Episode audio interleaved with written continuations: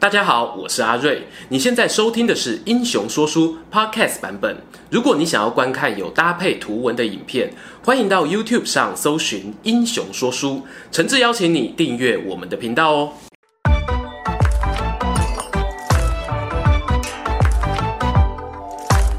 Hello，英雄说书的观众朋友，你们好，我是说书人阿瑞，替大家带来精彩的英雄。哎哎哎，讲太顺。今天开头呢，应该要改一下哦，替大家带来精彩的名人故事。本来啦，我以为在说完袁崇焕以后呢，可以暂时远离大明帝国的相关历史。但看到之前那两支影片的下方有太多人在敲碗今天这一号人物，我们废话不多说，隆重跟大家介绍本集的主角。他可以说是啊，历史上知名度数一数二的宦官，只手遮天，权倾朝野的魏。忠贤，魏忠贤呢，作为一个中国历史上有名的奸臣，话讲前头，今天这支影片不会特别替他翻案，他到底是忠是奸呢？我们让专业的来说。书人更好奇的是，魏忠贤他在崛起、获得权力的过程中，到底是怎么看待那些力量？就像是奇幻小说里的魔戒一样，你读魏忠贤的故事呢，看到的其实就是权力魔法对一个人的影响力。而我相信啊，不只是在近代史，即使是到了今天，那样的魔法依旧存在。魏忠贤呢，他是一介平民出身，河北沧州宁肃县人。小时候啊，有被过继给李家，所以原名是李敬忠。后来当了宦官后呢，才改回本家姓氏。为了方便说故事啊，我们这支影片还是统一称呼他为魏忠贤，A.K.A. 小魏。小魏他虽然家境清贫，但是年纪轻轻就表现出他在玩乐上面的才华。唔管是请水水亏眉啊，也是讲骑马四界红烧出头就贼。不过呢，在读书上面啊，小魏可就一窍不通，大字认不得几个。有些人就偷偷骂他是傻瓜。突然想到哦，在隔壁棚日本战国那边，也有个人年轻的时候被骂傻瓜呢。我们说啊，人各有志。对读书没兴趣呢，也不能勉强。史书上面提到魏忠贤，虽然猜疑心重，又喜欢逢迎拍马，但个性呢倒是很有决断力啊，该断则断，个性会引导命运。这恐怕呢是他后来能够掌大权的一个重要因素。年轻的魏忠贤呢是有结婚娶妻的，还生了一个女儿哦。但前面也提到，他对吃喝嫖赌无一不精。只可惜啊，在赌这一关呢栽了一个大跟头，几个不赛伊哦就输个痛口啊，还不出赌债又养不起妻女的情况下，该怎么办呢？当断则断。魏忠贤在二十一岁啊就引刀自宫，报名当宦官，希望至少可以在宫廷里面混口饭吃。这里呢，我们做一个小科普啊。大家常常讲太监太监的，其实太监与宦官呢稍微有一点不同。我们先把古时候的男性分作三类：太监、宦官以及阉人。阉人涵盖的范围最大了。频道里面呢，可能有些小朋友，我们这就当做健康教育知识听听哦。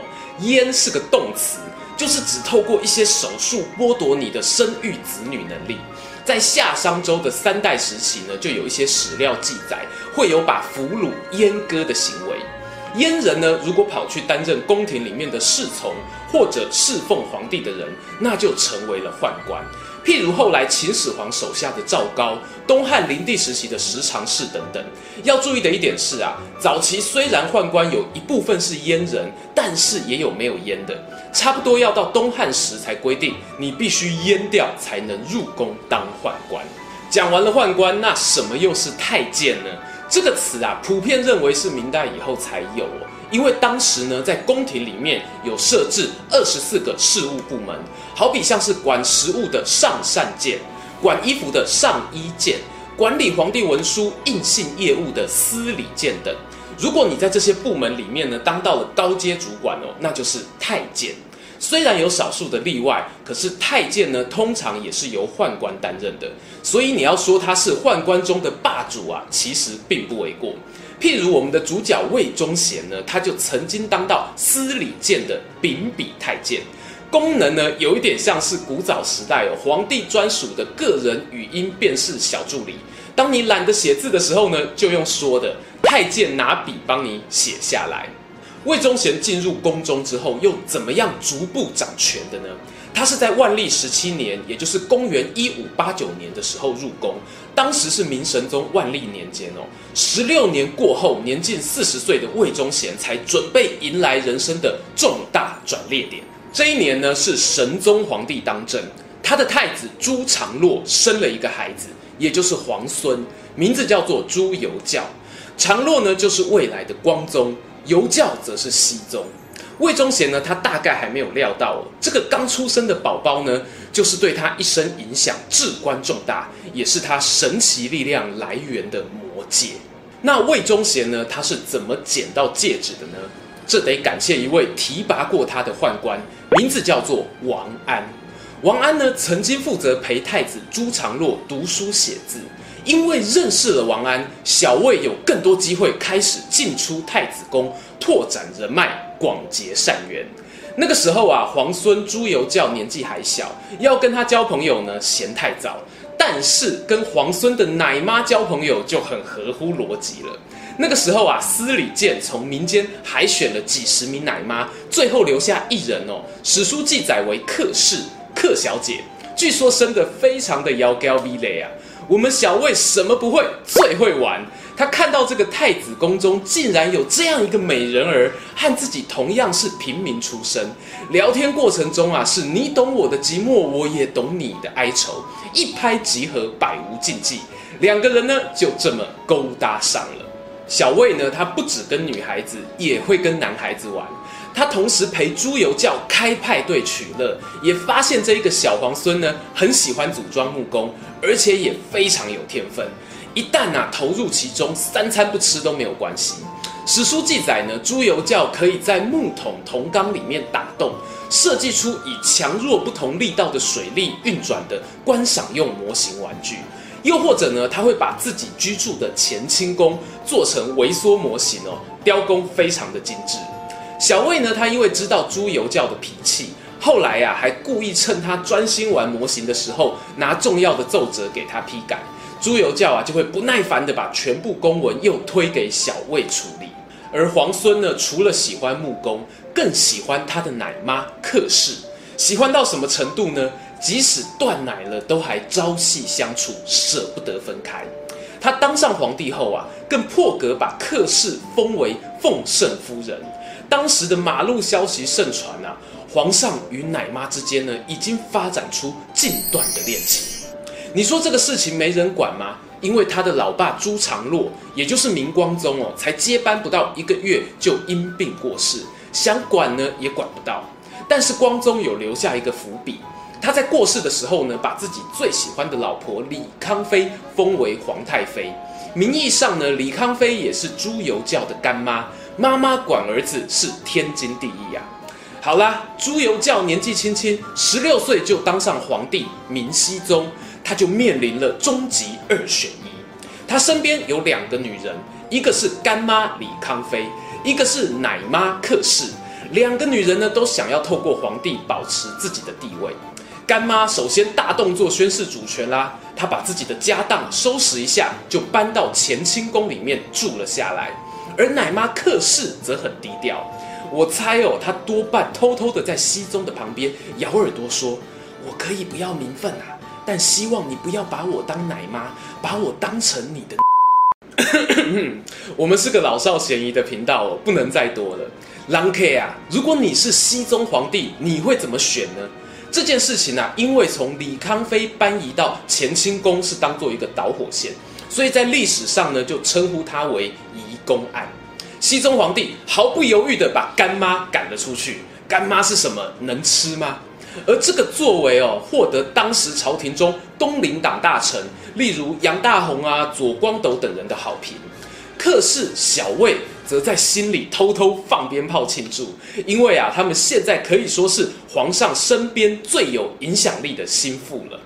此时的小魏呢，算是攀上了权力的顶峰，从人人瞧不起的市井混混，变成人人想要巴结的第一红人。他的心情是怎么变化呢？哼哼，我今晚不是小魏，是大魏啊你！于是啊，魏忠贤开始明目张胆地安插自己的势力，排除异己。过程中呢，甚至连当年提拔过他的司礼监太监王安也惨遭毒手。而前面提到的杨大鋐啊、左光斗啊这些东林党内阁大臣，都对此表达不满哦，甚至上表弹劾。但是呢，有熹宗皇帝撑腰的魏忠贤已经不一样了。他非但没有受到处罚，还反打一波，结合一些其他党派的失意政客，像是齐党、楚党、浙党等，组成了魏党，直接和东林党杠上哦，以入监、判刑等方式去镇压反对的声音。从这支影片中看起来呢，魏忠贤客势简直坏到不能再坏啊！那跟魏忠贤对抗的东林党就是好人吗？其实这一段有关东林党争的故事呢，我们未来哦有机会再做一支影片详细说明。且看这一边啊，因为有皇上罩着，魏忠贤和客氏享受他们的权力就更加肆无忌惮了。这一部分的史料相当丰富哦，我今天呢就分享三件当中让我比较印象深刻的事情。第一件事呢是出入排场。在明朝当时啊，要拜见皇帝呢，可以称呼万岁。那对魏忠贤该称什么呢？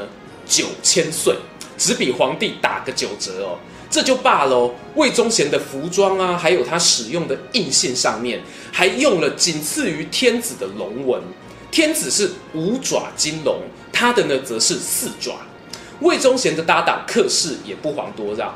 他虽然是以平民的身份入宫，但是呢，可以自由地往返皇宫与私宅之间。每一次出门的随从人员啊，就有数百人，还乘坐八人大围轿欢送他，迎接他的排场呢，堪比你是皇帝的等级呀、第二个要讲到的事情呢，就是很多人去帮魏忠贤建造生祠。祠堂呢，大家都不陌生哦。通常是为了纪念过世的先人。如果是盖祠堂纪念活着的人呢，就叫做生祠。除非啦，你真的是民意支持度很高的人，不然随便盖生祠呢，在唐代啊，还是要被判刑的呢。不过呢，在天启年间，因为有太多人想要拍魏忠贤的马屁，又或者说是畏惧他的权势，当时在全中国各地哦，都掀起一股盖生祠的风潮。甚至包含我们之前聊过的袁崇焕，都上书提议要在宁远前线建造魏忠贤的祠堂。第三点呢，要讲到最让人下巴掉下来的是，魏忠贤他是非常少数以宦官身份享有大权，同时还能够跟士大夫知识分子结成政治联盟的人。中国历史上呢，大约有三次很明显的宦官掌权时期。第一个东汉末年，这个我们观众朋友超熟哦。第二个是唐朝，当时的宦官呢，有想要干掉皇帝的记录，甚至啊他们还可以操纵让谁上位。第三个呢就是今天要讲的明代。然而呢，前面汉朝跟唐朝的知识分子基本上呢，对于宦官还是保持着我可以利用你，但是我们要划清界限的这种态度。简单讲啦，就是看不起他们啊。到了明朝哦，吼，那就厉害了。《三国演义》呢，不过是来个五虎上将，魏忠贤的手下竟然有所谓的五虎五彪，分别代表的文臣武将的五大主力干部。里面举个例啊，像是崔成秀、李奎龙、倪文焕等人，都是高考及格进士出身哦，也甘心为他效力。于是从内阁六部到四方总督军职呢，几乎啊就都在魏忠贤的掌控之下。因为啊，魏忠贤的权力来源呢，是那个迷恋木工艺术、无心国事的明熹宗，所以一旦皇帝不在，没有皇权的支持呢，他的势力也将迅速消亡。天启七年，也就是公元一六二七年，明熹宗病危，他就找来自己的弟弟朱由检准备交班。这个弟弟啊，就是日后对国家大事超级有想法，认为自己要中兴大明朝的崇祯皇帝。尽管呢，明熹宗对弟弟说：“魏忠贤这个人很忠心啊，帮我分忧解劳，让我可以专心玩木工。”但是他的弟弟听了沉默不语。魏忠贤在旁边就知道不对了。熹宗驾崩之后呢，思宗即位。传闻魏忠贤一度想要拉拢五虎之一的崔成秀发动政变，但是最后关头呢，崔成秀却退缩了。而崇祯皇帝一上任呢，立刻着手铲除魏党的势力，再将魏忠贤呢贬至凤阳。魏忠贤经过直隶阜城的时候啊，心知大势已去啊，就在旅店当中自缢身亡。不久后呢，他的老相好客氏也在宫中遭到处死。统计啊，被判刑的相关人等呢有两百余人。转眼啊，又到了结论时间了。不知道为什么，今天我觉得有点沉重。坦白说，魏忠贤和客氏两个人为了自己的权力欲望，排除异己的手段十分凶残。